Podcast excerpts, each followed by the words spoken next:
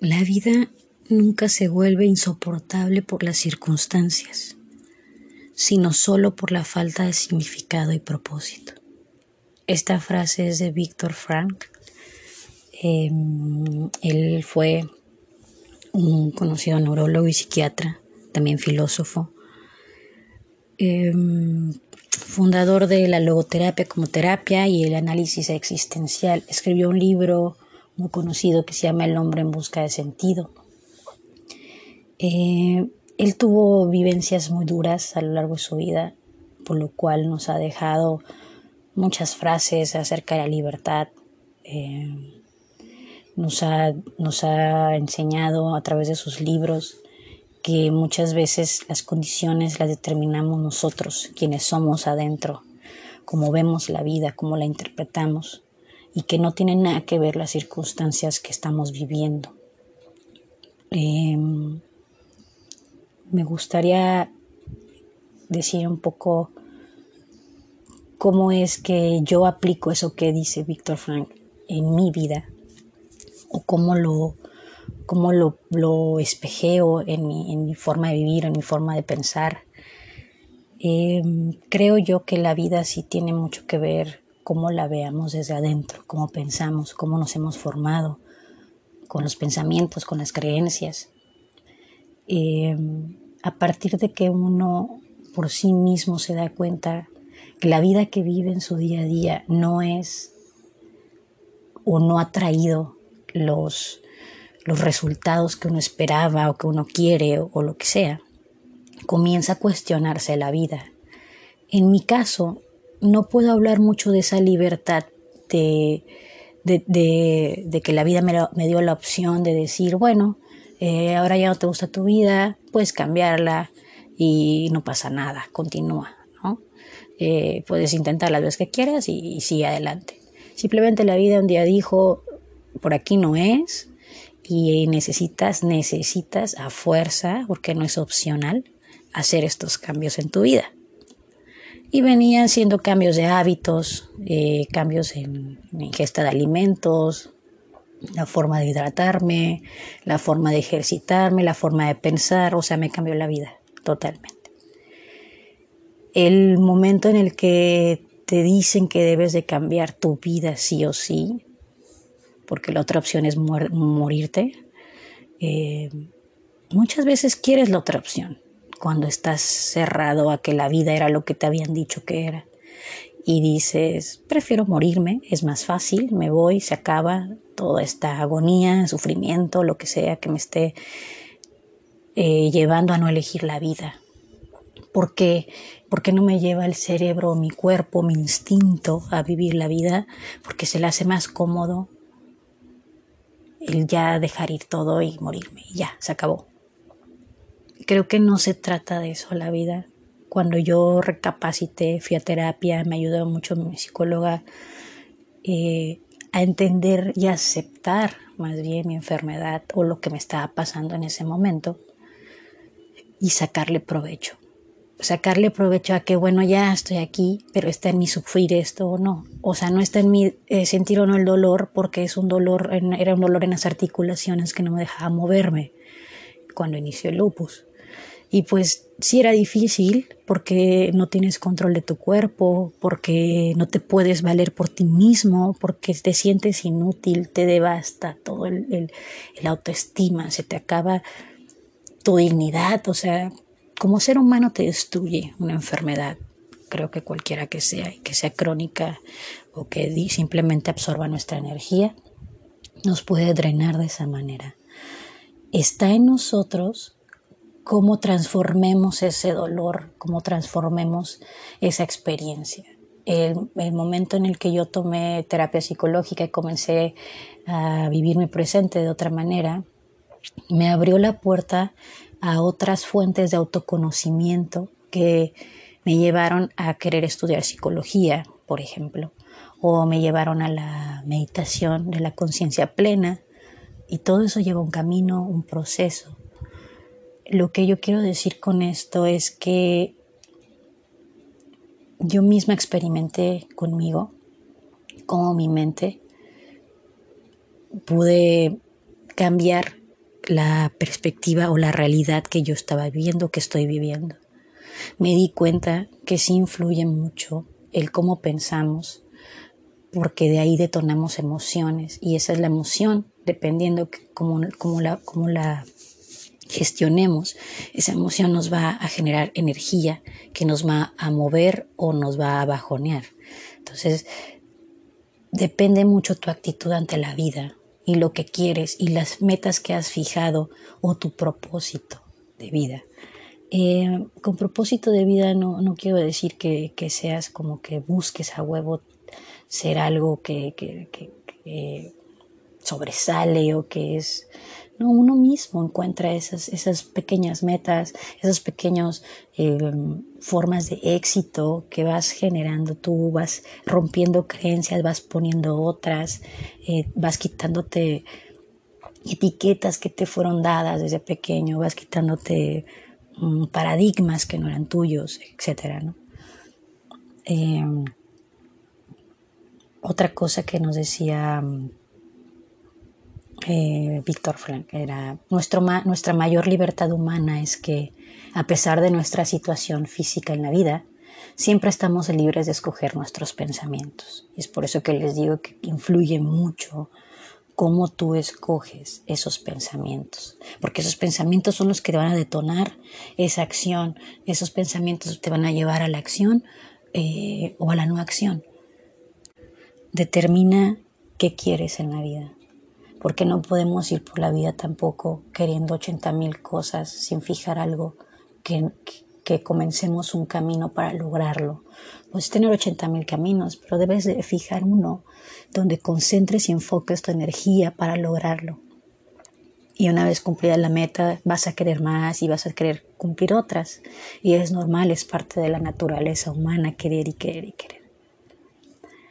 Lo que hay que entender, porque es, bueno, eso es parte de la naturaleza humana, está bien ser ambicioso, lo que tú quieras, pero también hay que entender un poco que el presente que estés viviendo, cualquiera que sea este, depende mucho qué actitud pongas a ese día a día. Si tu actitud en tu día a día es algo que te, que te promueva a estar bien esas horas que estás activo, que estés energético, que tengas la mejor disposición de ayudar y la mejor actitud de estar en este planeta, eso te cambia la vida, te cambia la forma de actuar con otras personas, de interactuar con ellas mismas, de crear conexiones acerca de personas que pensaste que jamás en tu vida se te iban a acercar o te, te, salen con frases que tú no pensaste que algún día te iban a decir a ti o cosas que tú mismo vas viendo, que los cambios que has ido generando en tu mundo interior se van representando, se van reflejando en tu mundo exterior, que es la realidad que vives día a día.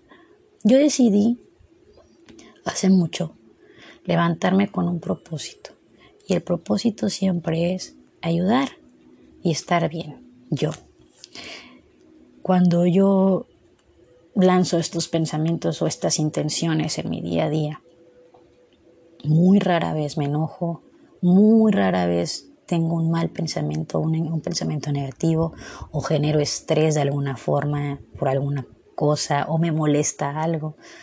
Eh, antes sí podía decir que me molestaba el cambio de clima. Ay, es que ahora llueve, ahora es que ahora hace sol. Y es que hace frío y hace calor. Ahora no, ahora disfruto cada eh, etapa de, del año, cada, cada estación del año. Eh, los cambios de horario igual me dan igual.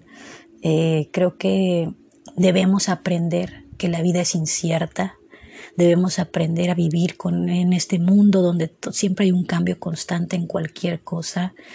Y debemos, creo yo, eh, ser agradecidos con lo que tenemos en el día a día.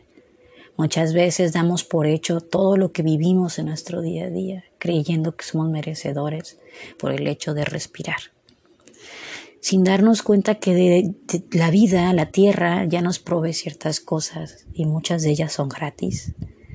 Muchas de ellas simplemente están aquí porque aquí es su hogar, como son los árboles frutales, animales, naturaleza, etc. Nunca estamos solos, también aprendí eso, nunca estamos solos realmente, hay vida a nuestro alrededor, hay vida todo el tiempo. Creo que cambié mi concepto de soledad por uno más amoroso, al igual que el de la muerte, al igual que el del amor. Cambiar ciertas creencias nos ayudan a seguir creciendo como seres humanos, a ser más fuertes, a entender que la vida solo es, a ser agradecidos, porque si eres capaz de tomarte un vaso de agua del garrafón, de la llave, sin tener escasez de esta y poder beber día a día un vaso de agua, eso es un motivo de agradecimiento. Ese es un motivo de decir, puedo beber agua desde fácilmente o la puedo comprar. Eh, esos pequeños detalles que tiene tu día a día, si los reconoces y los vives plenamente, con conciencia, con amor, con respeto a la vida, tu forma de ver la vida hacia los demás, tu mundo interior cambia, porque te das cuenta que tú eres el responsable de cualquier cosa que se gestione en tu interior, tú eres el responsable de gestionar esas emociones, tú eres el responsable de decidir cómo afecta cualquier circunstancia, cómo te va a afectar. Si eres consciente de que una emoción negativa, el enojo, la ira, que son emociones que detonan ciertas, eh, ciertos químicos cerebrales que después pueden ser que nos afecten si no son eh, usados de la manera que deben ser usados y se transforman en una enfermedad, se transforman en una gastritis, en una colitis, en cualquier itis. Y el que no, el que no le aporta nada es a ti. El mundo va a seguir girando, el universo sigue haciendo lo que tiene que hacer para mantenernos en esta piedra flotante que nos da vida y nos da todo. Pero la vida sigue. Entonces hay que comprender que somos responsables de nosotros mismos y tomar esa responsabilidad amorosamente, aceptando que la vida solo es, que es incierta, que es injusta y que habrá cosas que no te van a gustar y que van a pasar y que las vas a tener que vivir, porque el mero hecho de aprender, por la mera, situación de que te pasa porque tienes que aprender. Mm, sí es muy extremista decir que todo pasa por algo, que todo tiene una eh, una razón de ser, ¿no?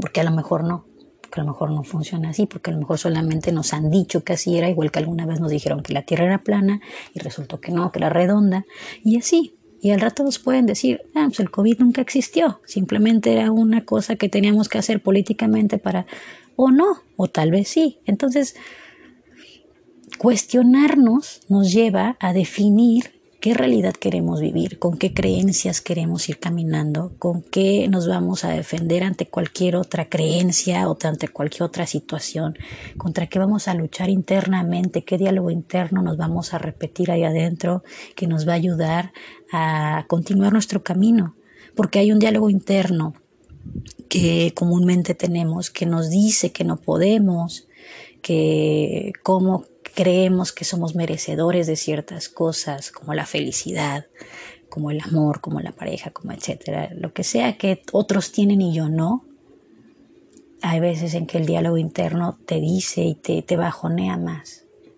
El diálogo interno debe ser ese motivador, esa, eh, debe ser ese coach o ese psicólogo o esa persona que dentro de ti cree en ti, confía en ti y confía en que la vida provee lo que, lo que es necesario para tu, para tu desarrollo personal, para tu crecimiento. Si todo lo que ves afuera lo tomas como un aprendizaje, no te vas a aburrir nunca de la vida, te va a parecer maravillosa, te va a parecer que es increíble vivir, te vas a levantar cada día esperando que algo chingón te pase y que algo, eh, si te pasa algo que no es tan chingón o no se ve tan chido en tu día o no te gusta tanto, puedas decir, ah, pues también lo acepto, pero pues voy a ver por qué me está pasando esto a mí en este momento, por qué, qué tengo que aprenderle a esta situación.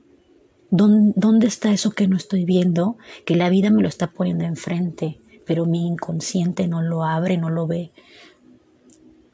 Yo así veo la vida ahora. No creo que nada, no tomo nada personal, no tomo el de enfrente, si tuvo un mal día y, y se desquita conmigo. No me voy contra él y toda su historia. Entiendo que tiene una historia entiendo que tiene un mal día. Pero pues si yo estoy bien, ¿por qué tomaría su enojo como mío? ¿Por qué si yo no he hecho nada? ¿Me entiendes? Por eso creo que actuar desde el amor y con conciencia te lleva a no sentir culpa y no que sea algo como, ay, no mames, psicópata, no sientes culpa.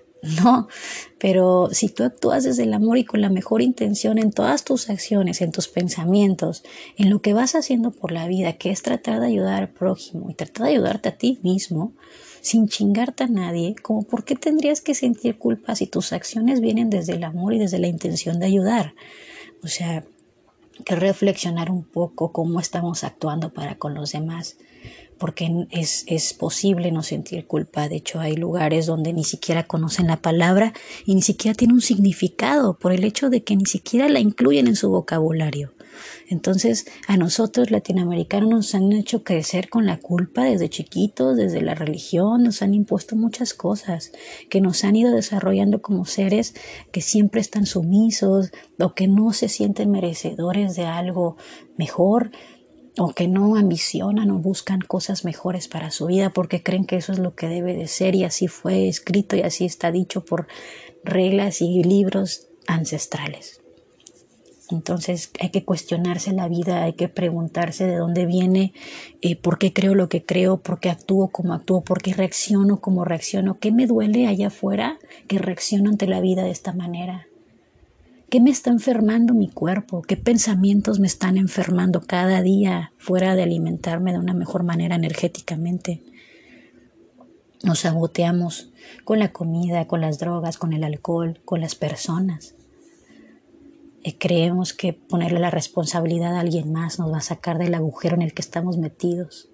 Y no, no funciona así. Somos nosotros mismos. No existe ninguna oración, ningún podcast, ningún coach, ningún doctor, ningún nadie que si tú no quieres hacer esos cambios en tu vida, te pueda venir a ayudar.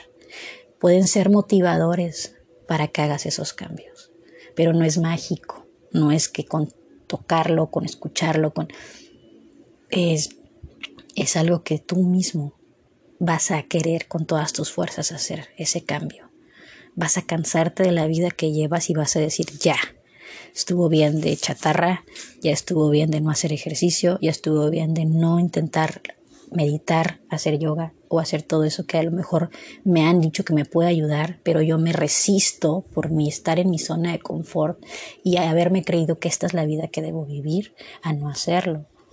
Esa resistencia del cerebro, el de, no hacer el cambio cuando sabes que el cambio es necesario y que es algo bueno, es tu mismo miedo a no tener más responsabilidad, porque una vez que empiezas a hacer cambios en tu vida que van a generar cosas mejores, viene otro tipo de responsabilidad para ti, para tu día a día. Viene la constancia, viene la disciplina, que son cosas que nos han dicho que pues tampoco están como, ah, bueno, pues ya después, o bueno, no nos han enseñado a ser disciplinados con nosotros mismos hemos tenido que ser puntuales para otras cosas, hemos tenido que aprender a ser para alguien más, pero nunca para nosotros mismos.